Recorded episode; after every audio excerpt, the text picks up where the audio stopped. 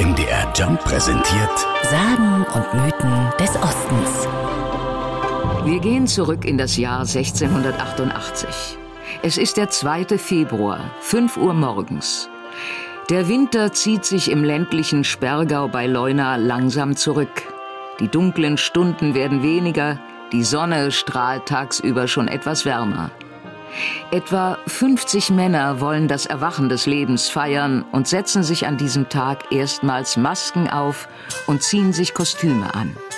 Singend und tanzend laufen sie so durch den kleinen Ort und erbitten von den Einwohnern Milch, Eier und Würste. Das ist die Geburtsstunde der Sperrgauer Lichtmess, die dort jedes Jahr Anfang Februar gefeiert wird. Jörg Schreier war im Vorstand des Sperrgauer Lichtmessvereins. Er weiß, wie wichtig die Lichtmess den Menschen damals war und immer noch ist. Früher gab es ja einen viel größeren Bezug zur Landwirtschaft und Ernährung und so weiter hing natürlich stark vom Wetter ab. Und da waren die Leute natürlich froh, dass nach einer langen, dunklen Winterzeit endlich wieder Felder bestellt werden konnten. Und man hat sich gefreut, die Vögel zwitschern wieder. Und es geht Richtung Sonne, Richtung Frühling und das spiegelt sich da immer wieder. Und das heute wie damals, vor allem in den vielen bunten Masken und Kostümen, die von den Männern und Jungen getragen werden. Doch der Spaßtag ist minutiös geplant. So beginnt die Sperrgauer Lichtmess immer damit, dass Männer in Pferdekostümen einen Pflug durch ein Feuer ziehen. Das soll zeigen, wie der Ackerpflug für den Frühling klar gemacht wird. Danach geht es mit dem sogenannten Heischegang los.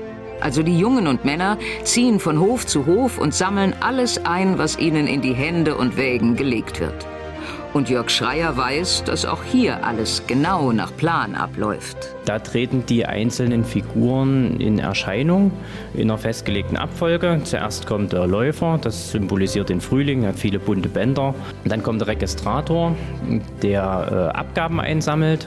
Also neudeutsch der Steuereintreiber.